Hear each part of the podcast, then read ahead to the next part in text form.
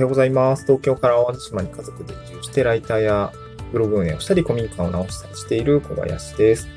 今日はちょっと移住の話ですね。まあ、このラジオ名、移住後の働き方戦略室ということで、働き方だったり仕事、フリーランスについてのお話をですね、えー、メインにやってるんですけども、まあそもそも移住後のって言ってるんでちょっと移住の話もしとこうかなと思うんですけども、あの、なんか9月16から10日17日ぐらいに、なんか、あの、ふるさと回帰フェアって毎年やっているものがあるみたいなんですけど、なんかそこにですね、あの結構移住相談だったりとか、移住後のこう、まあ、移住時の、ま、参考になる情報だったりみたいなものが、あの、結構集まってくるので、まあ、僕もこう、確か僕はコロナ禍だったんで、あの、こういう大規模なイベントってなかなかこう参加することがね、あの、その開催が全部オンラインになっちゃったら、なっちゃったりしていて、オンラインでの参加はあったんだけども、まあ実際ね、こういう移住系のやつって、いろんなこう自治体がこうブース出してて、フラッと立ち寄ってちょっと話を聞いてみるみたいな、そういうところからひょんな出会いがあったりとか、あの、人脈が増えて、あの、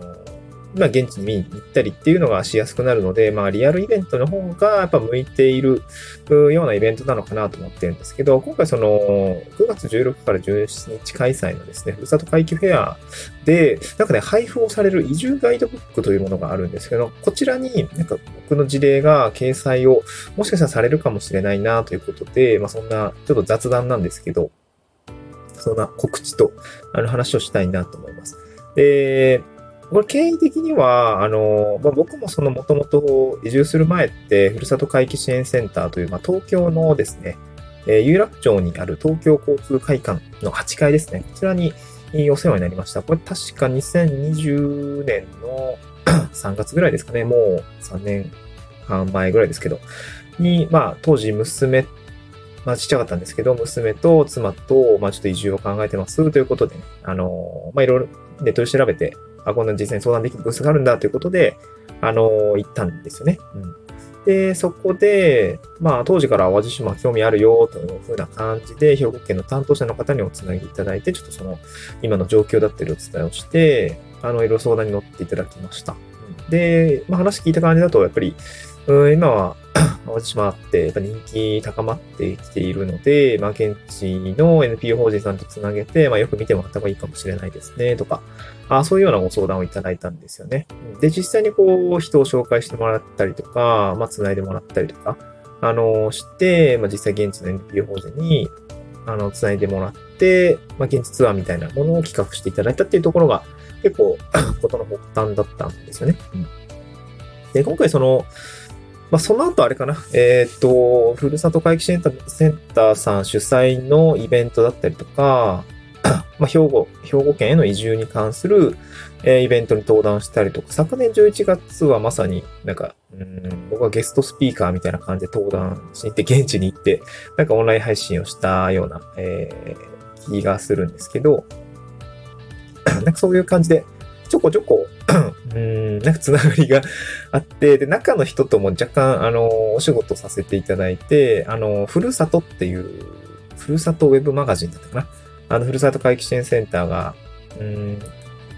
運営されてる、まあ、ウェブメディアみたいなのがあるんですけど、そこの、えー、僕の掲載の部分も、あの、ちょっとさせていただくお手伝いとかをさせていただいて、えー、実際に僕の記事が載っていたりするんですけども、かそういうつながりが確か昨年の確か2月ぐらいでしたかね。なんかそういうのがありました。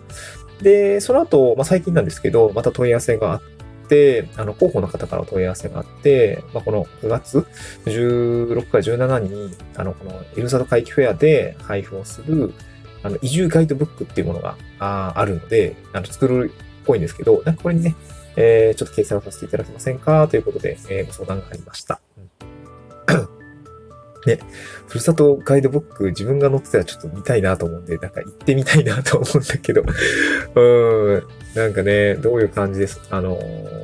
載ってるのかめっちゃ気になるし、これでも東京なんだろうな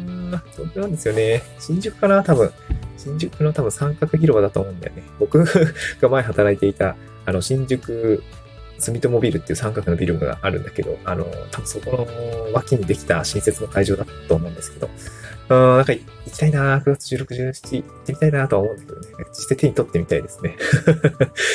うん、まあなんかこういう、なんか移住すると、やっぱりいろんなところでその経験を聞かせてもらえませんかとか、メディア書きませんかっていうのは相談がやっぱあるので、あのー僕もちょっとブログにしていたりもするんですけど、この地方移住を考えている人というのは、意外とその後の仕事にライターとか、向いてる、向いてるかね、あの、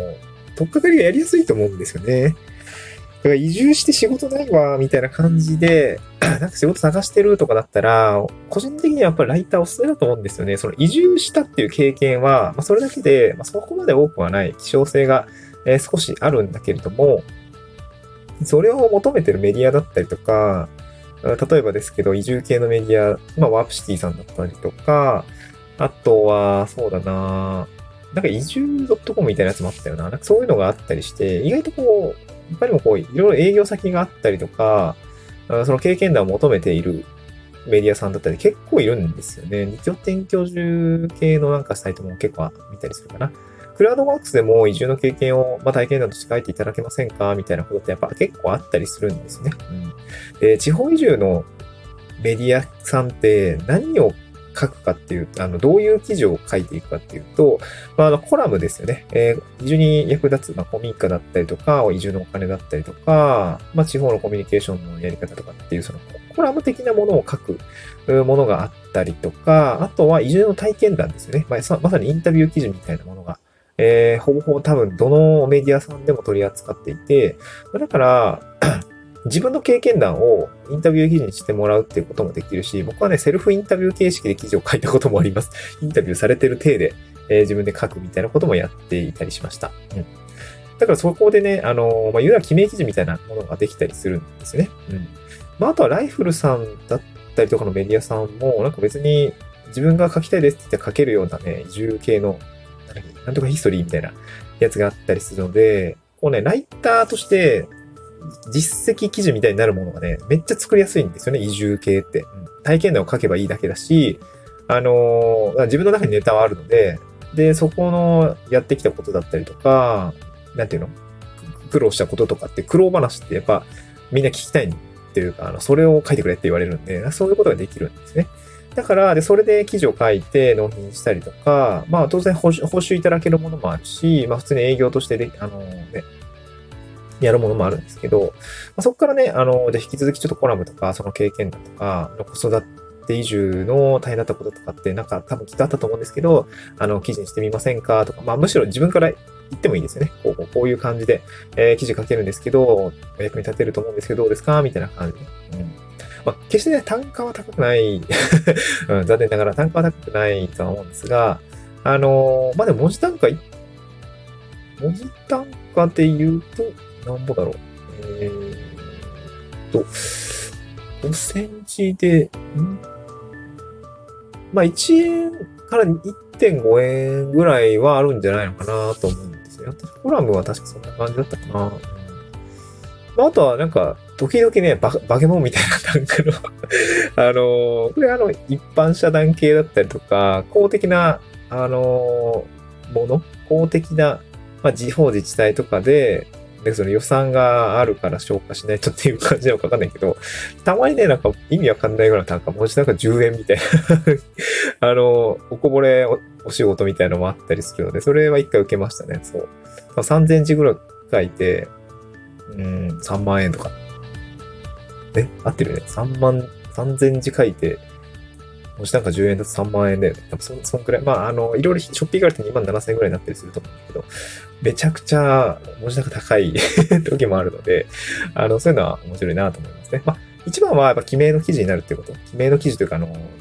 自分が書いたと公開してもいいですよっていう風になる記事が、あの、もらえるというか、ゲットできるので、まあ、移住系のメディアに営業する、まあ、自分の経験を書くっていうことは、あの、移住後の一つの働き方、あの、ライターとしての実績を獲得するためにはすごく便利なので、えー、おすすめでしたよってこの移住の話でございました。移住と仕事の話ですね。